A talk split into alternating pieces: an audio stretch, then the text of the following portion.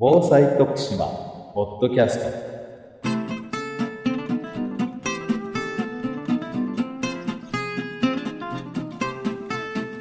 徳島県がお届けする防災徳島ポッドキャスト。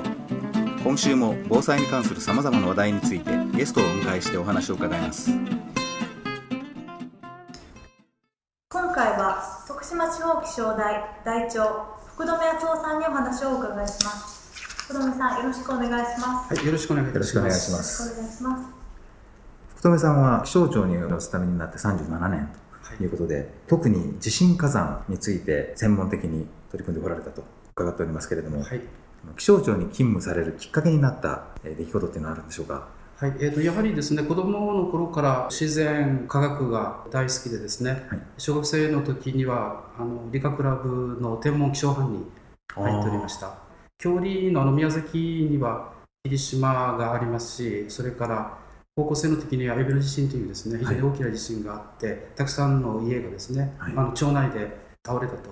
いったようなこともありましたね。まあ、そういったこともあって、あの自然科学関係の仕事に従事したいということと、あともう一つは、えー広くあの社会に役立つ仕事に従事したいという、まあ、そういった希望もあってですね、気象庁へ入ったというわけです。気象庁の業務についてご紹介いただけますか？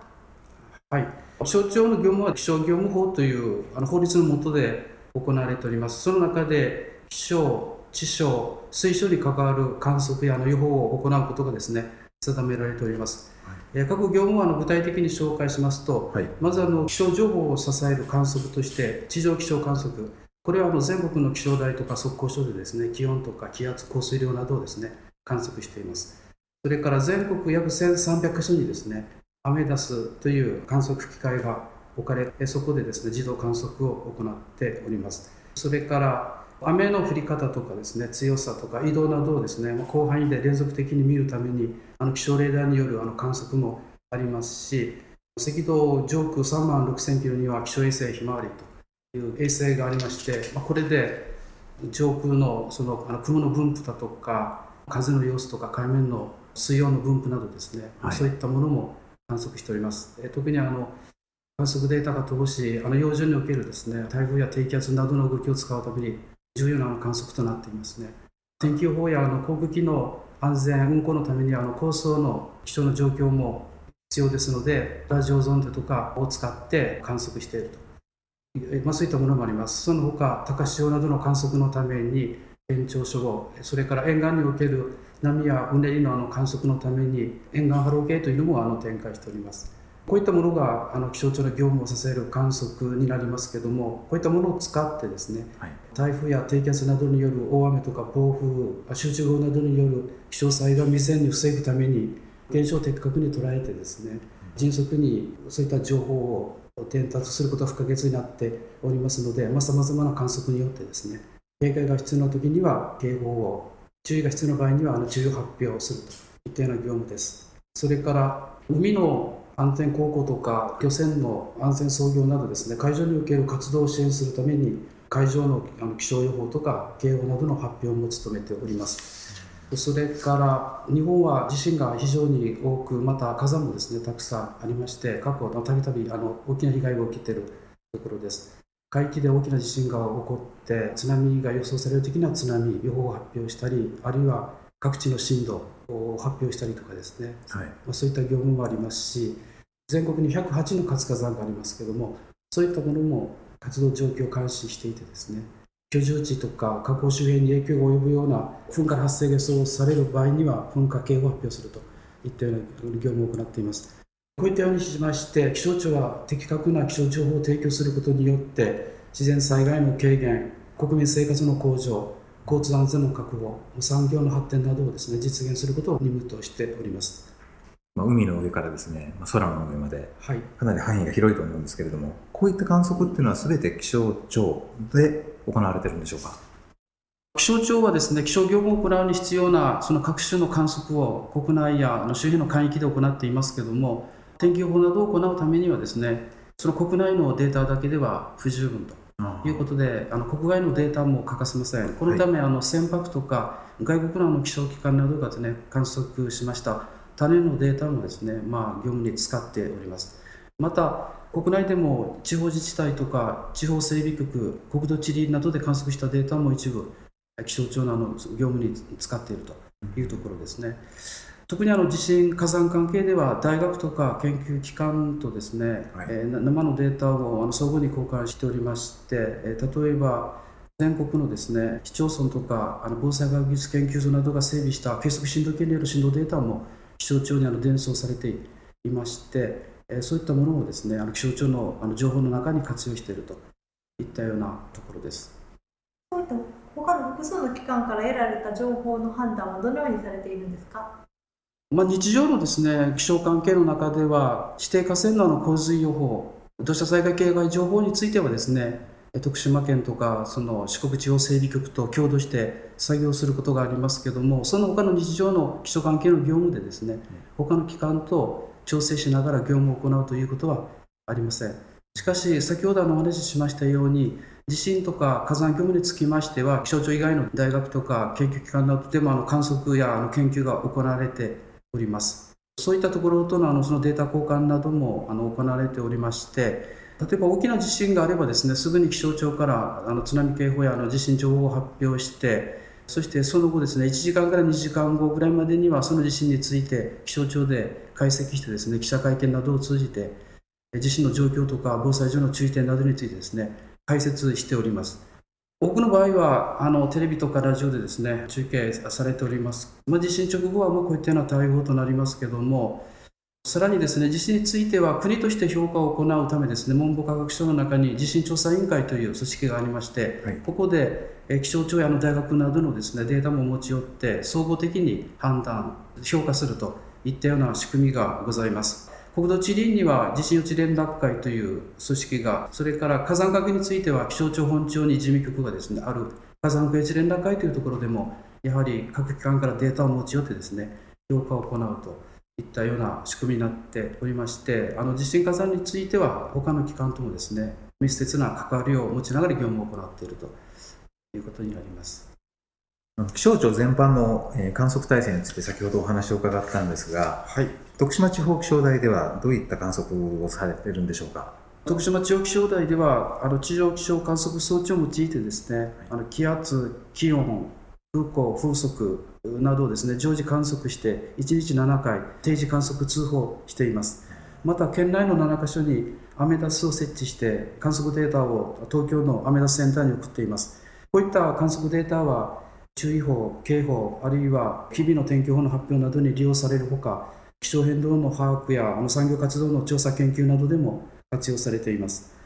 気象関係ではですね、気象が生物に及ぼす影響を知るとともに、その観測結果から季節の進み、遅れなどですね、気候の違いなどを総合的に見ていく目的で植物とか動物のですね開花とか初めて見る日などの記録もですね行っています。えっと、地震関係ではあの計測震度計とかあの津波観測計を設置して観測データは大阪管区気象台と気象庁本庁へであの伝達して地震津波高潮の監視に、え活用していると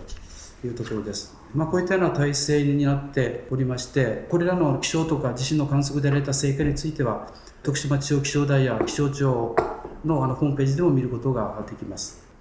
福留さんは地震火山の業務にう三十数年取り組んでこられているということなんですけれども地震についてですねお話を伺っていきたいと思います。まずそもそもの話なんですが地震っていうのはなぜ起こるんでしょうか？地球はですね、まあ、厚さが数十キロからあの100キロぐらいのですね板状の硬い岩盤で覆われています。これプレートと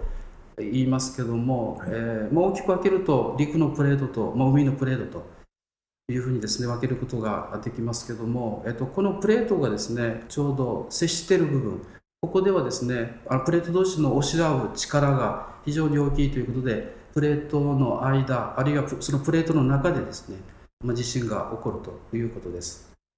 地震っていうのは世界中で起きていますが、はい、日本ならではの特性というものはありますか？はいプレート同士があのぶつかり合っている場所ではですね岩盤にあの歪みが溜まって耐えきれなくなってですね岩盤が破壊してまあ地震が起きるということですが日本付近はあの陸のプレートである北アメリカプレートそれからユーラシアプレート海のプレートであるですね太平洋プレートとフィリピン海プレートのですね合計4つのプレートの境界に位置するためですね陸海ともあの活断層が多くてですねとても地震が多いという特徴があります。その日本の面積はですね1%にも達しませんけども世界で起きる地震のですね1割ぐらいが日本で発生しておりまして大きな地震だけで見てもですねその割合はさらにあの大きくなります。日本付近ではマグニチュード8クラスはまあ10年に1回ぐらい。7クラスは1年に1回。6クラスは10回。5クラスになるとですね100個程度もですね発生していると言われるようにしてですね世界でもまあ有数の地震国ですねそのため過去ですね大きな地震や津波による甚大な災害をですね、まあ、繰り返し起きているところですまあ、実際、気象庁が1年間にですね日本付近に震源を決めている地震は10万個から12万個ぐらい、これ単純平均しますと、1日に300個前後ということになりますね。でそしてそのうちですね人に感じる地震は全国では年に、えー、大体1500回から2000回ぐらいもあるといったようなですね、えー、ところです。毎日どこかで起きてるってことですね。え毎日何回かあの有感地震はありますね。あの人に感じない地震だと、まあ、気象庁で1年、まあ、毎日出て300個前後ぐらいの震源が決まっているということになりますね。プレートの間で起きるっていうのはどういうふうなふうに考えたらいいんでしょうか？これはですねあの四国のあの太平洋岸のところで、まあ、大体100年から150年ぐらいの間隔で、はい、あの南海地震というのが起きますけどもそれがまさにそうですね。四国の南にですねあのフィリピン海プレートという海のプレートがま1年間に4、5センチの速度であの沈み込んでいます。で沈み込みに伴って、この四国側のですね陸のプレートを一緒にですね引きずり込みますけども、ある程度引きずり込んだところで、その耐えられなくなってですね陸のプレートがあの跳ね上がる形で剥がれてしまうといったようなものがプレート境界の地震になりますね。地震がですねプレートのそのずれとか亀裂っていうふうなものによるそれが原因だと。い。う、はい、そういうことが分かる、これはどうして分かるんでしょう？はい。一番明確に分かるのはですね、例えばあの兵庫県南部地震で淡路島に野島断層っていうのが出現しましたけども、ああいったような形で大きな地震の場合は活断層が地表に直接出てですね、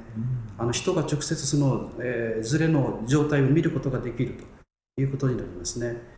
それ以外の地震につきましては、まあ、あの各地でですね観測された地震の波を観測することによってですね、まあ、岩盤にどういったような力が加わってどういったように動いたのかということはですね知ることができます。もうこの解析によって断層が横ずれなのかあるいは正断層なのか逆断層のいずれかとかですねそういうことを知ることができます。プレートが沈み込んでいるっていうことはプレートが動いているっていうことですよね。そうですそのプレートの種類や仕組み、動く仕組み、教えていただけますか？まあ、大きくすると陸のプレートと、まあ、海のプレートに分けられます。まあ、陸のプレートというのはあの花崗岩の仲間でですねが多く例えばのユーラシアプレートとか北アメリカプレート南アメリカプレートなどがですねそうですそれから海のプレートはですね玄武岩の仲間が普通で太平洋プレートフィリピン海プレートなどがありますねえーと、プレートはまゆっくり動いておりまして太平洋プレートはですね、えー、日本付近ですと東日本の太平洋側からですね伊豆諸島や小笠原諸島のですね東から年に、まあ、10センチぐらいの速度でゆっくりあの地球の中の方にですね沈み込んでいますまた西日本のあの太平洋沿岸にはですねフィリピン海プレートがこのあの四国の近くですと、まあ、1年間に4、5センチぐらいの速度で沈み込んでおります。地震が起きた際に震源地の特定っていうのはどのように行われるんですか？まあ、簡単に言うとですね、まあ、地震の揺れはですね震源から波としてま遠くに伝わっていきます。この地震の波はまあもちろん場所とか深さにもよるんですけども最初にですね、まあ、秒速約 7km ぐらいで伝播する P 波これ縦波とも言いますけどもえっと、その後続いてですね秒速が約4キロぐらいで伝播してですね強い揺れをもたらす S 波これ横波とも言いますけどもそれが伝わってきます。地震の波はですね震源の近くには、まあ、すぐにやってきますけども離れたところには遅れてやってきますね、うん、えー、たくさんの観測点で地震があの届いた時間を正確に測ればですねその地震の波が一番最初どこから出たのかと予想することであの震源をですね求めることができます。緊急地震速報で鳴らす場合に基準ってあるんですか？緊急地震速報はですね、まあ、震源に近いその観測点で得られたその地震の P 波縦波ですね。それを解析して秒単位というですねもう短時間にあの震源とか地震の規模各地の震動を推定して発表するものですけども、震度5弱震度5弱以上があの予想されるときに震度4以上の地域も含めてですねテレビとかラジオなどを通じて速報いたします。しかしですねあの震源に近い地域ではですね速報が間に合えない場合もあります。処理するにはやはり若干の時間がかかりますしあと伝達にも若干の時間がかかりますね。有効に活用するにはですねその情報の有効性とか言動などを理解しておくと同時にですねすでに緊急地震速報はテレビとかラジオなどを通じて得られるようになっておりますので突然この速報を受けた時にですねえー短時間に身の安全を図れるなどのあの対比行動が起こられるよう、まあ、日頃から十分訓練をしておいていただくようですねお願いいたします。地震についてはですねあの突然起きるとはい、台風なんかのようにですねだんだん近づいてくるっていうものではなくて突然に起きるというところが特徴だと思うんですけれども、例えば東海地震なんかですと、はい。地震の予知というものがですね、はい。研究をされていると、はい。えーいうことなんですがこの地震の予知というものは実際にはどのように行われるものなんでしょうか？あこのあの東海地方ではですね駿河トラフというのがありましてちょうどあ伊豆半島の西のところのあの海底にですね細長くへこんだ海底地形がありますけどもこれは伊豆半島を乗せたですねフィリピン海プレートがあの静岡市側のですね陸地の下にえ沈み込んでいるというあのプレート境界だと考えられております。そのフィリピン海プレートの沈み込みによって静岡市側のですねプレートがあの次第に引きずり込まれていってですね。でそしてやがて限界に達すると陸側のプレートがですね沈みにくくなってやがてくっついていた部分がですね剥がれ始めると。緩やかな滑りが始まる。これがいわゆるあの前兆滑りというものですけども、はいこの前兆滑りをですね地殻変動の観測機械などで捉えることによってその東海地震が予知できるのではないかということでですね大学とか研究所が持っているデータなども含めて気象庁の方にデータを集めて、まあ、24時間体制で監視を行っているというところです。前兆滑るというものからその本体の地震ですね、はいその間というのはどれぐらいって考えられてるんでしょうか？東海地震といえどもですね、まあ、地震が発生するその日常を特定してですね、まあ、予知はあ行うことはまあできないということです。あの予知してですね発表する場合の情報はですね、はいまあ、今から2、3日間のうちにその静岡県中部から遠州灘周辺を震源とする大規模な地震が発生する恐れがあるといったような内容でですねあの予知するんだと思います。前兆滑りからの、まあ、時間というのはまだわからないということですね。まあ、大体この何日間の間に起きると。2、3日の間にですね発生する恐れが高いということで、あの気象庁からあの情報が発表されるということになると思います。例えば南海地震とかその他のですね、え地域で起きる、繰り返し起きているような地震、宮城沖地震とかですね、はい、そういった地域でのその予知というものは実際に可能なんでしょうか？地震予知が可能なのはこのあの東海地震だけですね、それ以外の地震についてはですねまだ研究段階で予知ができる状況にはなくて、いろんな予知のための観測体制も取られておりません。次回も引き続き福留さんにお話をお伺いします。次回のテーマは津波と火山です。福留さん次回もよろしくお願いします。今週の防災徳島ポッドキャストいかがでしたでしょうか？この番組は徳島県のポータルサイト安心徳島と iTunes ストアからお送りしています。来週もまたお聴きください。